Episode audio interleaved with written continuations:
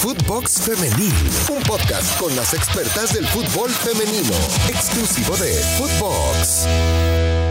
¿Cómo están? Qué placer saludarles en una nueva entrega de Footbox Femenil. Mi nombre es Marion Reimers. Me da muchísimo gusto saludarles una vez más para hablar de fútbol femenil en eh, este, que es el mejor espacio para hablar de estos temas y ya lo sabe usted, para hablar de fútbol en general. Tenemos una enorme cantidad de contenidos y de temáticas, así que ustedes acompáñenos semana a semana y escríbanos con el hashtag Footbox Femenil. Había arrancado yo de muy buen humor el día, no sé cómo había arrancado usted, pero francamente... Eh, pues parece que se empeñan en ponernos de mal humor. Y no porque yo tenga alguna eh, eh, eh, particular inclinación por el equipo de Mazatlán, créame, nada más lejano de la realidad, me dan exactamente lo mismo, pero lo que no me da exactamente lo mismo es su apatía, su desdén, su manera de manejarse tan triste en torno a lo que significa el deporte de las mujeres. Y esto tiene que ver con que, bueno, pues no han podido sumar un solo triunfo en nueve jornadas. Y yo no entiendo por qué esto no es un escándalo. Yo no entiendo por qué la prensa deportiva esto no lo levanta. O sea, esto es verdaderamente vergonzoso. Pierden frente a Necaxa, un equipo que también, francamente, es malísimo. Y no faltarán quienes digan, no, bueno, pero pues que, que solamente participen los que sí quieren. No, acá no es una cuestión de voluntad. El apoyo y la consistencia y el compromiso con el deporte de las mujeres, que eh, representamos al 52% de la población, no es una cuestión de buena onda, de caridad, de voluntad, forma parte de un proyecto y forma parte de nuestra participación activa en todas las áreas de la sociedad. Así que acá no me vengan con que esta es una cuestión de voluntades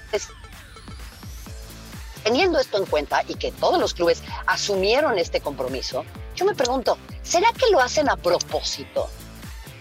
Porque esto no es culpa de las futbolistas, créame, ¿eh? las jugadoras lo último que quieren es esto y tampoco están, como sucede en el deporte de los hombres, ganándose la millonada, paseándose por ahí, jugando al PlayStation y, pateando la pelotita o arrastrando las patas, porque ya hemos visto en estas jornadas a varios a varios que de verdad eh, no se esfuerzan lo más mínimo y nada más aparecen para cobrar.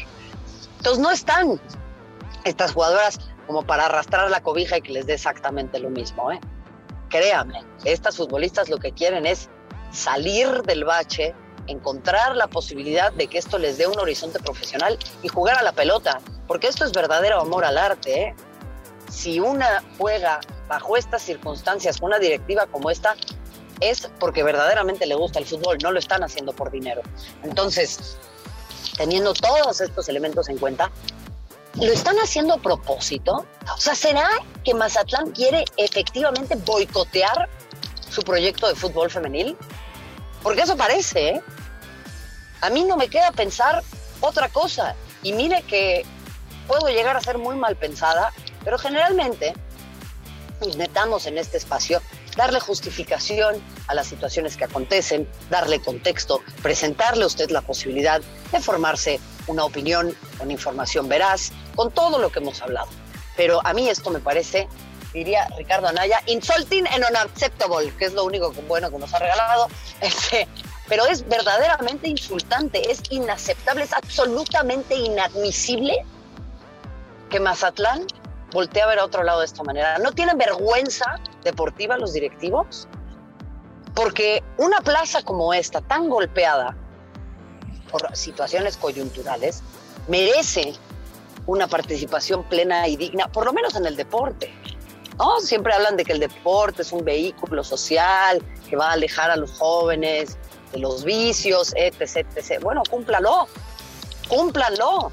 Yo no les estoy diciendo que pretenda que Mazatlán sea campeón de la noche a la mañana, pero esto, el no poder ganar ni una sola vez en nueve fechas y que no exista un pronunciamiento fuerte de quienes manejan este proyecto, pues no tienen vergüenza o les da exactamente lo mismo o pretenden que no nos demos cuenta.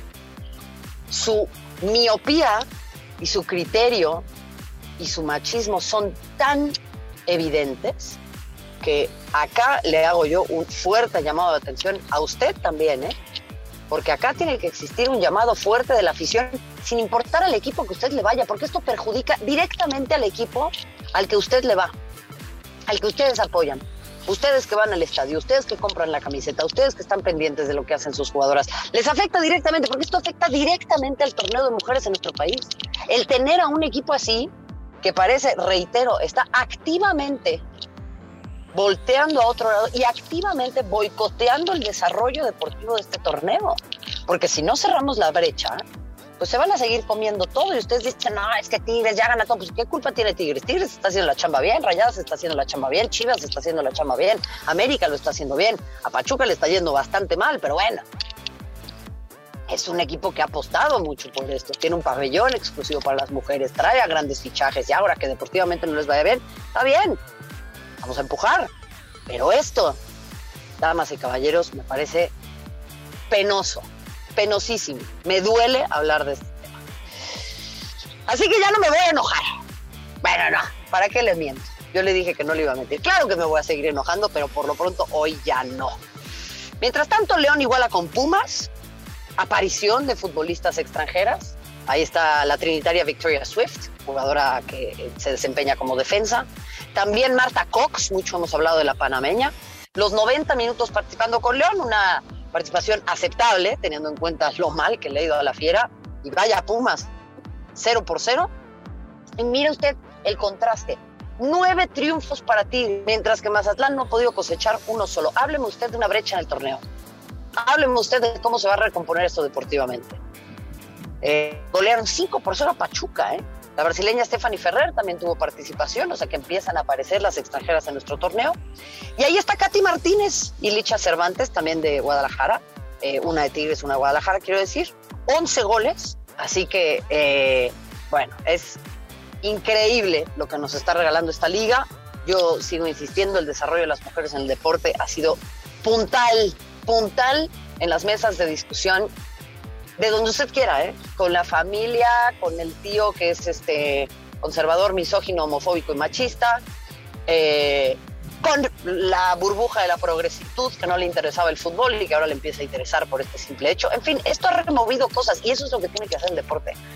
Yo no le estoy diciendo que usted tenga que compartir mi punto de vista, pero lo que sí le estoy diciendo es que esto ha puesto sobre la mesa nuevos temas de discusión. Y un es eh, vamos a tener también temas de discusión con una entrevistada de lujo, una entrevistada de centenario, que la tendremos en los próximos dos episodios de Footbox Femenil, así que atención, invitadaza especial en este momento de coyuntura, le digo, centenaria y que le gusta muchísimo vestir a rayas. Acompáñenos esta semana en Footbox Femenil con nuestra invitada de lujo. Gracias por haber estado con nosotros en esta nueva entrega y hagan corajes conmigo, no me hagan sentir solita, o por lo menos hay que reírnos. Les mando un abrazo. Gracias. Hasta la próxima. Footbox Femenil, podcast exclusivo de Footbox.